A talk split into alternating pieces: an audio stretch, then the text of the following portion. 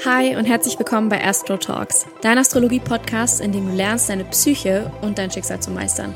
Ich bin Sophia, ich bin der Host dieses Podcasts und Gründerin von White Sage und wir kombinieren hier psychologische Astrologie, innere Arbeit und Carl Gustav Jung mit traditionellen astrologischen Techniken und Spiritualität. Denn Astrologie ist ein uraltes, komplexes und kraftvolles Tool, das dich von allen Limitierungen befreien und in genau das Leben führen kann, welches du dir so sehr wünschst. So, ihr Lieben, kleine Info vorab. Äh, dieses Gespräch ist sehr lang geworden, deswegen erwarten euch diesbezüglich zwei Teile. Das hier ist jetzt der erste Teil und den zweiten Teil bekommt ihr nächste Woche. Hi und herzlich willkommen bei einer neuen Podcast-Folge. Äh, heute bei einer ganz besonderen Folge, weil ich mir nämlich einen Gast dazu geholt habe und zwar die liebe Kerstin. Kerstin ist auch Astrologin, vielleicht kennt ihr sie von Back to Your Soul und wir haben uns gedacht, dass wir heute mal das Chart von Barbie besprechen. Ähm, darauf sind wir gekommen, weil, ich weiß gar nicht, weißt du, wie, wie wir darauf gekommen sind? Ja, also erstmal hi. Ich bin Kerstin. Mich kennt man wahrscheinlich über Back to Your Soul. Ähm, ich bin auch Astrologin. Ähm, ich mache jedoch eher psychologische Astrologie. Deswegen finde ich Sophia so cool, weil sie macht alles. und ähm, im Endeffekt sind wir auf Barbie gekommen, weil ich habe damals den Film angeschaut und das der Film oder halt dieses ganze Prinzip von Barbie und was das bedeutet. Ich bin aus diesem Kinofilm raus und irgendwie kam mir direkt der Gedanke, ich muss das Chart mir anschauen, weil für mich kam direkt dieser Impuls, das hat doch irgendwas mit Fische-Energie zu tun. Ich konnte es aber nicht greifen und auch nicht verstehen. Auf jeden Fall sind wir dann ins Gespräch gekommen und ich habe dich gefragt, was du dazu denkst oder ob du das auch so siehst wie ich. Also ah, der okay. Vergleich zwischen Barbie und dem Fische-Prinzip. Mhm. Ich habe den Film auch im Kino geguckt und ich weiß noch, dass ich mit so einem Gefühl rausgekommen bin. So, ich fand das Ganze irgendwie total strange. Also dieser Film, also ich weiß nicht, Karl ging danach raus und irgendwie war das so, so seltsam, weil es irgendwie so surreal ist und es ist aber Comedy und gleichzeitig ist es so ernst und irgendwie so ganz speziell. Ja, auf jeden Fall haben. Nicht greifbar. Ja, genau, nicht greifbar. Und auf jeden Fall haben Kerstin und ich uns dann so ein bisschen über das Barbie-Chart unterhalten. Und sind dann drauf gekommen, oder Kerstin ist drauf gekommen, dass die jetzt ziemlich viel Fischeenergie haben muss, die gute Barbie. Und dann haben wir mal so ein bisschen geguckt und es gibt tatsächlich ein äh, Birth Chart von Barbie, ein offizielles Chart. Das ist von 1959 und markiert sozusagen den Zeitpunkt, wo Barbie das erste Mal auf einer Messe vorgestellt wurde. Also sowas wirklich wie das Geburtschart von Barbie, wenn sie eine Person wäre. Und wir haben das Chart hier gerade offen für diejenigen, die äh, zuhören. Das Chart hat einen Zwillingsaszendenten auf 5 Grad, dann Mars im ersten Haus in, ja, in Weiterkonjunktion mit dem Aszendenten und dann ein Fische-Neumond, also Barbie ist am Fische-Neumond sozusagen geboren, also Mond und Sonne in den Fischen im elften Haus und dann noch Merkur und Venus im Widder im elften Haus. Und das sind auch die Placements, über die wir uns heute am meisten unterhalten werden, aber hauptsächlich halt über diesen Fische-Neumond, weil die Fische-Energie tatsächlich eine Energie ist, die bei Barbie sehr stark rüberkommt. Und ein paar von euch können sich wahrscheinlich auch schon denken, warum.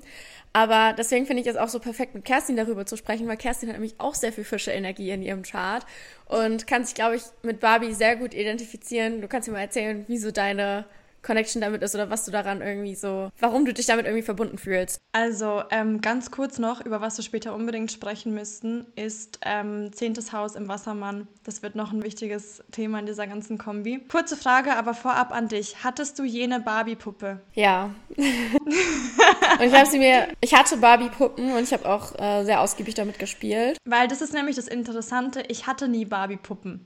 Also ich habe nie verstanden, also ich muss, ich muss dazu sagen, ich habe ähm, die Farbe Pink bereits als Kind schon geliebt. Also es war einfach wirklich eine reine Liebe zu Pink.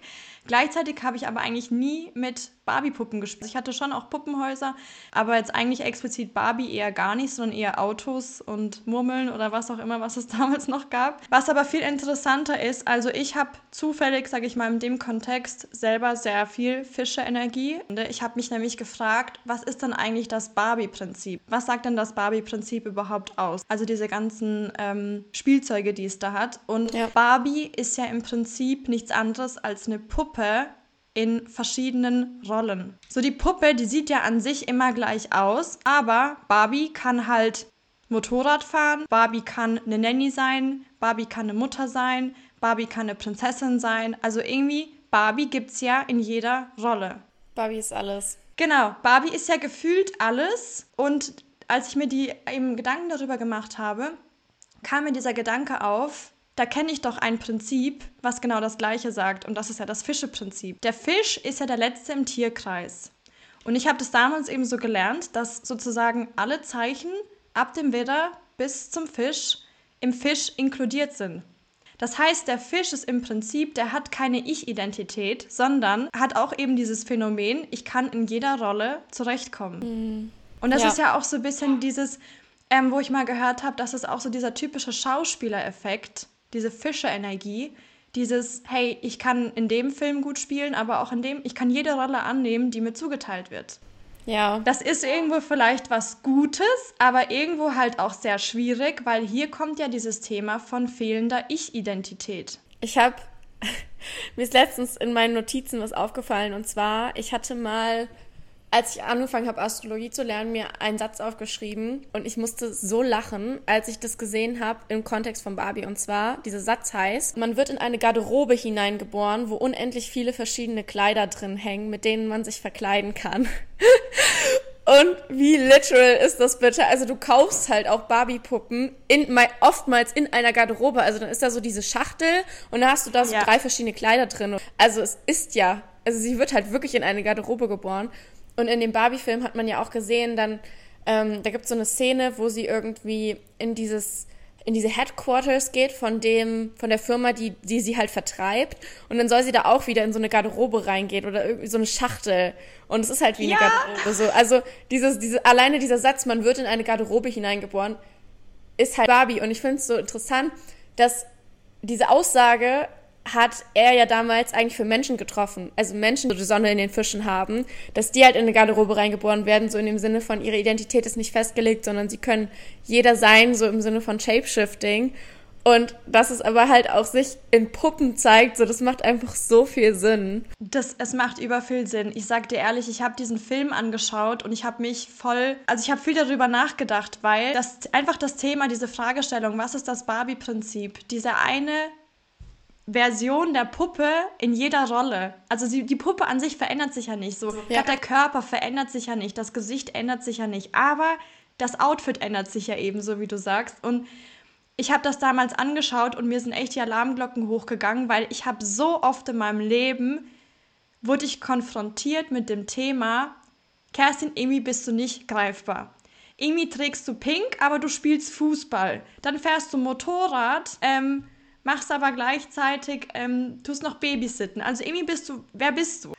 Aber weißt du, was ich meine? So dieses einfach nicht greifbare, so, hä, wieso bist du jetzt schon wieder hier und dort und wie kannst du in der Rolle sein oder halt auch da? Und mir war das aber nie bewusst, was ich da tue. Das war ja 0,0 bewusst. Ja. In dem Film geht es ja vor allem darum, Barbie macht sich auf die Suche nach sich selbst, weil Barbie fragt sich, hey, wer bin ich denn unabhängig von dieser Illusion, von dieser Perfektion? Das fand ich so hart wiederum, weil das ist ja wieder das Fischen-Prinzip, also ich rede jetzt einfach ganz allgemein, das Thema von Illusion, das Thema von Traum, das Thema von Realitätsverlust. Ja. Weil sie geht ja auch im Film wiederum in die reale Welt. Von einer Illusion in die Realität, um wieder Mensch sein zu können. Das heißt, sie geht ja irgendwo weg von der Perfektion, von dem, hey, du kannst alles und du bist perfekt in allem, geht sie ja weg von, hey, ich möchte eigentlich wieder Mensch sein und nicht perfekt sein irgendwo. Und ähm, wo du das gerade sagst, kennst du die Barbie-Filme von früher? Also so irgendwie Schwanensee oder äh, Geheimnisvoller Pegasus ja. oder so. Ich habe diese Filme so geliebt. Und da war es ja auch so, dass Barbie in jedem Film etwas anderes war. Also dann war sie Odette in diesem Schwanensee-Film, dann war sie irgendwie, ich weiß nicht mehr wie die voll anderes in dem anderen Film.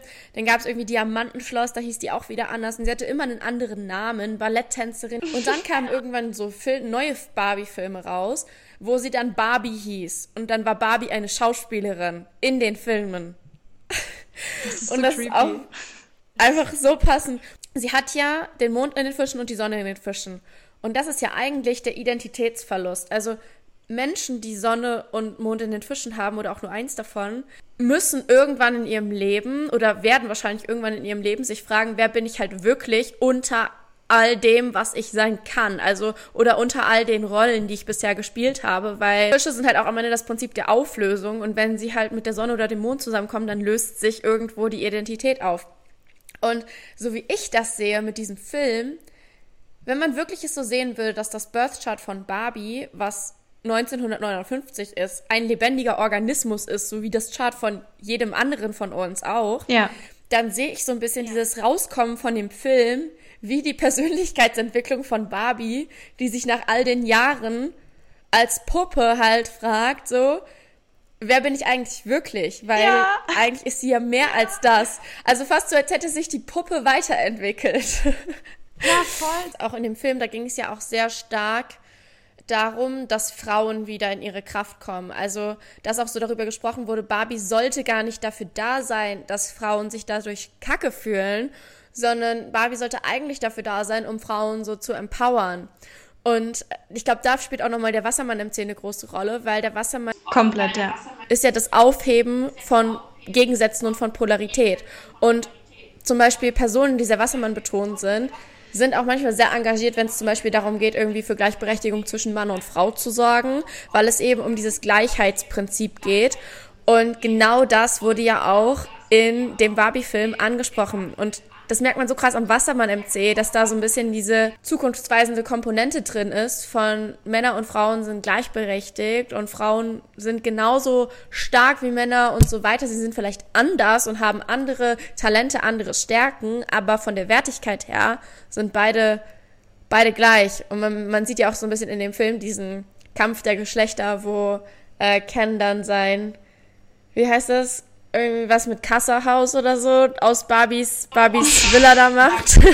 und die sich, die sich so streiten um ihr Revier und so und am Ende ist dann doch wieder alles gut. Ja, also ich finde es mega interessant, einfach ähm, diese komplettes, das Thema von Barbie-Film, Fische-Prinzip und komplett Barbies Chart. So, wenn man guckt, der AC, das ist ja das, wo du herkommst und der MC da, wo du hingehen sollst. Und das macht halt komplett Sinn mit dem, was du ja sagst, zu so dieser Gleichberechtigung in der Gesellschaft zwischen Mann und Frau langfristig. Und Barbie gibt's jetzt schon 60 Jahre. Also das ist ja circa, das ist ja so krass, dass das dass jetzt halt wie so ein Film kommt, wo das nochmal mhm. so wirklich betont werden möchte. Nach 60 Jahren. So. Und das finde ich halt schon interessant. Ähm, klar, beim Film ist es schon so, dass alles ein bisschen so gedreht wurde, dass wir nicht in einer männerregierten Welt wohnen, leben, sondern im Barbie-Film sind wir in einer Frauenwelt, sag ich mal so. Das, das kann man natürlich sehen, wie man will, aber prinzipiell, ähm, ich finde einfach der Vergleich, finde ich ultra krass und irgendwie, ich sag ja, ich bin aus dem Film raus, es hat was mit mir gemacht, ähm, und ich habe mich aber gleichzeitig gefragt, was hat es mit dem Pink auf sich? Hm. War, das, war das einfach eine verdammt gute Marketingkampagne oder hat das einfach so wirklich einen tieferen Sinn dahinter? Weil ich war gar nicht so dieses, ähm, also zum Thema vorhin, ich war gar nicht unbedingt so, hey Barbie und ich identifiziere mich mit Barbie, sondern ich habe einfach gemerkt, dass ich einfach schon von früh auf Pink geliebt habe. Also viel mehr als alle anderen gefühlt. Und mich die meisten Menschen auch mit Pink in Verbindung setzen, wobei ich das nicht bewusst mache oder so viel Pink trage ich eigentlich gar nicht. ähm, das war so ein bisschen auch noch diese Kombination davon, hat das Fische-Prinzip eventuell auch was mit diesem Pink zu tun, weil Pink ist ja ziemlich so, hey, hier bin ich. Pink ist grell, Pink fällt auf und ich frage mich, hat das halt was mit dem Fische-Prinzip wiederum auch zu tun, ähm, dass dieser Schrei nach, hier bin ich oder das bin ich, dieses Statement, dass man sich das unbewusst halt holen möchte. Hm. Also ich kenne natürlich auch ähm, einige Menschen mit einer Fischbetonung. Ich habe bei den meisten nicht auf eine Pink, ähm, also auf eine Vorliebe für Pink getroffen. Ähm, ich denke aber halt eben, das, das kommt halt auch so ein bisschen ähm, damit einher, ob man happy ist in der Rolle, die man spielt oder halt sich dagegen aktiv unbewusst wert. Übrigens, gell, Fische, Leute, die erkennst du eigentlich nicht. Ich finde das so interessant, diesen Gedanken. Und ich habe das auch wirklich gemerkt. Ich zum Beispiel, natürlich ab und zu trifft man Menschen und man hat so das Gefühl, ne, in welche Richtung das so geht. Also jetzt gerade du und ich ähm, als Astrologen. man hat so eine gewisse, man sieht so ein paar Prinzipien, dann hat man so ein gewisses Gefühl. Ich muss sagen, einen Fisch habe ich noch nie erkannt. Noch nie. Und das macht auch wiederum Sinn, dadurch, dass man halt nicht diese ich-Identität unbedingt so mega ausgeprägt hat, heißt es ja auch, dass der Fisch an sich, der lebt mehr über den Aszendenten dadurch, dass sie halt so gut jede Rolle annehmen können, kann es halt jeder sein. Also das kann die strenge Mathelehrerin sein, das kann dein äh, Judo-Trainer sein, der muskelbepackt ist, das kann äh, deine Friseurin sein. Also es ist völlig egal, weil sie können halt jede Rolle annehmen und deswegen denkt man dann vielleicht erstmal, das ist jemand anderes. Also, oh, ich will Löwe-Energie oder irgendwie Schütze-Energie oder was auch immer, aber in Wirklichkeit ist es einfach nur ein getarnter Fisch. Ja, und so, so habe ich die Erfahrung eben gemacht bisher. Also ich Fischgeborene, die habe ich noch nie erkannt. Noch nie. Und ich war immer erstaunt, wie krass der Aszendent einfach rauskommt. Ganz kurz noch zu diesem Thema ähm, Mond in den Fischen. Generell, wenn man das jetzt, das Prinzip sich generell halt anschaut, ähm, dann ist das ja auch so, Mond in Fische, das Thema von die verborgenen Wünsche anderer zu fühlen. Weil Barbie ist ja wirklich so dieses, hey, was wünschst du dir denn jetzt heute sein zu wollen? Oder wer? Ja.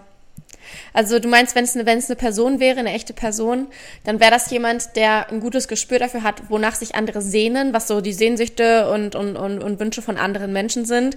Und angenommen, Barbie wäre ein Mensch, dann wüsste sie das genau und weiß sie auch irgendwie genau, weil sie weiß halt, okay, das Kind möchte gerne jetzt heute Reiterin sein oder möchte Balletttänzerin sein und es weiß so ein bisschen, okay, was sind deine Träume? Mhm.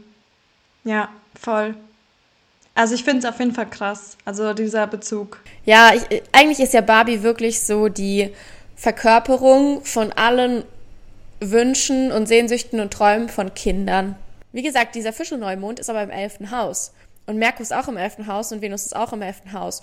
Und traditionell steht das elfte Haus zum Beispiel auch für Handel und generell für Dinge, die man unter Freunden austauscht. Also sowas wie Network Marketing gehört zum Beispiel ins elfte Haus, weil es Sachen regiert, die du dir zum Beispiel kaufst oder verkaufst auf Basis von Empfehlungen von Freunden. Und das finde ich halt auch so präsent bei Barbie, weil niemand von uns hat sich eine Barbie-Puppe oder die wenigsten von uns haben sich wahrscheinlich eine Barbie-Puppe gekauft, weil man irgendwie eine Werbung davon gesehen hat oder so, sondern die meisten von uns haben es halt irgendwie bei Freunden gesehen, weil die damit gespielt haben und man hat sich generell immer mit Freunden getroffen, um Barbie zu spielen und so. Das war so ein, oh, hast du die Barbie? Oh, kann ich mir mal dein Barbie-Kleid ausleihen und das nehmen oder so. Man, man hat es dann bei anderen gesehen, da wollte man das auch. Ich erinnere mich noch, als ich klein war da war ich mal bei einer Freundin und die hatte dieses laufende Barbie-Pferd. Kennst du das? Das ist so ein Pferd, das kann laufen. Und dann sitzt da so eine Barbie drauf. Und ich dachte mir nur so, oh mein Gott, ich brauche dieses Pferd. Ich habe es leider nie bekommen.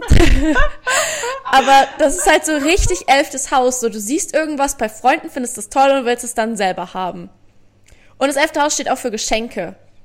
Und Barbie wurde halt so oft zum Geburtstag geschenkt oder so. Und das ist halt so richtig elftes Haus. Es ist generell, es ist echt, echt eine interessante Kombi. Vor allem halt ähm, dieser Moment, sag ich dir, als ich aus diesem Barbie-Film raus bin und das Chart gegoogelt habe oder halt versucht habe, das herauszufinden. Und dann sehe ich einfach Sonne in Fischen, Mond in den Fischen. Ich habe echt gedacht, mir geht ein Licht auf in dem Moment. Mhm.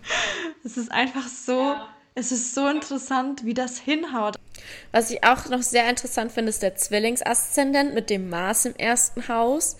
Weil grundsätzlich ist ja Barbie eine sehr starke Frau. Ich glaube, wenn sie halt ein Mensch wäre, dann wäre sie auch jemand, der sehr, sehr ausdrucksstark ist, der sehr viel gestikuliert, der sehr viel spricht, der sich für irgendwas einsetzt. Der, man sieht es ja auch in dem Film, da gibt es dann ja auch diese Barbies, die dann äh, Präsidenten sind oder irgendwelche Reden halten und so. Auch irgendwie spannend in dem Sinne.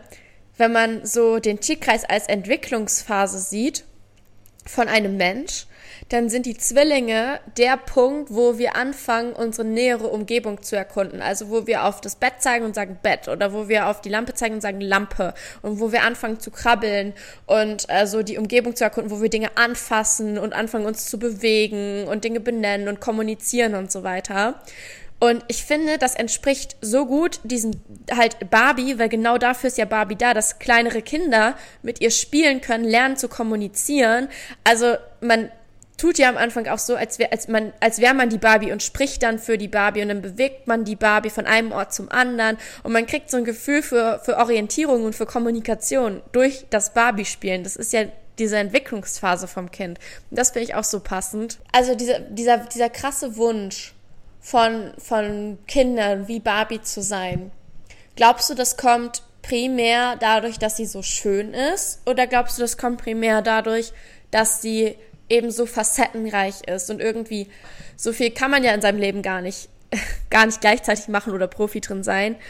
Und glaubst du, dass es das eher ist, was, was, was uns so anzieht? Vollkommen. Also ich glaube, das ist das Vollkommen. Facettenreiche, also was Barbie mitbringt, weil ähm, ich hatte zwar eben nicht unbedingt Barbie-Puppen, aber ich kann mir sehr gut vorstellen, dass es halt Barbie über Jahre hinweg bei sehr vielen ein Begleiter war. Weil in der einen Zeit war Barbie halt Prinzessin. Ähm, und ich denke, einfach kurz zu dem Gedanken, dass man mit Barbie vielleicht auch immer so ein bisschen das kompensiert hat oder halt versucht hat zu werden, was man selber noch nicht ist und sich damit halt eine Art Identität sucht. Ne? Also das ist immer so das, was man selber in dem im aktiven Moment gerne sein möchte und damit hat man dann sich dann halt je nach Lebensphase in dieser Zeit eine andere Puppe sich auch geholt. So stelle ich mir das zumindest vor. Es ging gar nicht darum, dass die unbedingt so hübsch ist oder halt irgendwie so ähm, einen bestimmten Körper hat oder sowas, weil generell Kinder sind ja nicht in der Wertung drin. Ne? Also gerade die ersten Jahre kennt man ja nicht dieses Thema von Vergleich und Wertung, sondern wirklich nur dieses Thema nach, wer möchte ich sein? Das sind ja auch diese typischen Fragen, wer willst du sein, wenn du groß bist und du pflegst ein kleines Kind? Deswegen hat das auch so viele Jahre, so lange, so gut funktioniert, weil das halt je nachdem war, ähm, also je nachdem, wer man sein wollte, hat man sich dann wiederum eine andere Puppe geholt. Je nach Alter und Lebensphase, bis zu einem gewissen Alter natürlich. So, ich rede da mal ganz kurz dazwischen. Ich habe euch ja am Anfang gesagt, dass wir den ganzen Podcast in zwei Teile unterteilt haben, weil das Gespräch eben so lang geworden ist. Also äh, den zweiten Teil bekommt ihr dann nächste Woche zu hören und da werden wir auch ein bisschen das Thema wechseln. Aber ich hoffe auf jeden Fall, euch hat die Podcast-Folge bis jetzt gefallen und äh, wir hören uns dann nächste Woche wieder.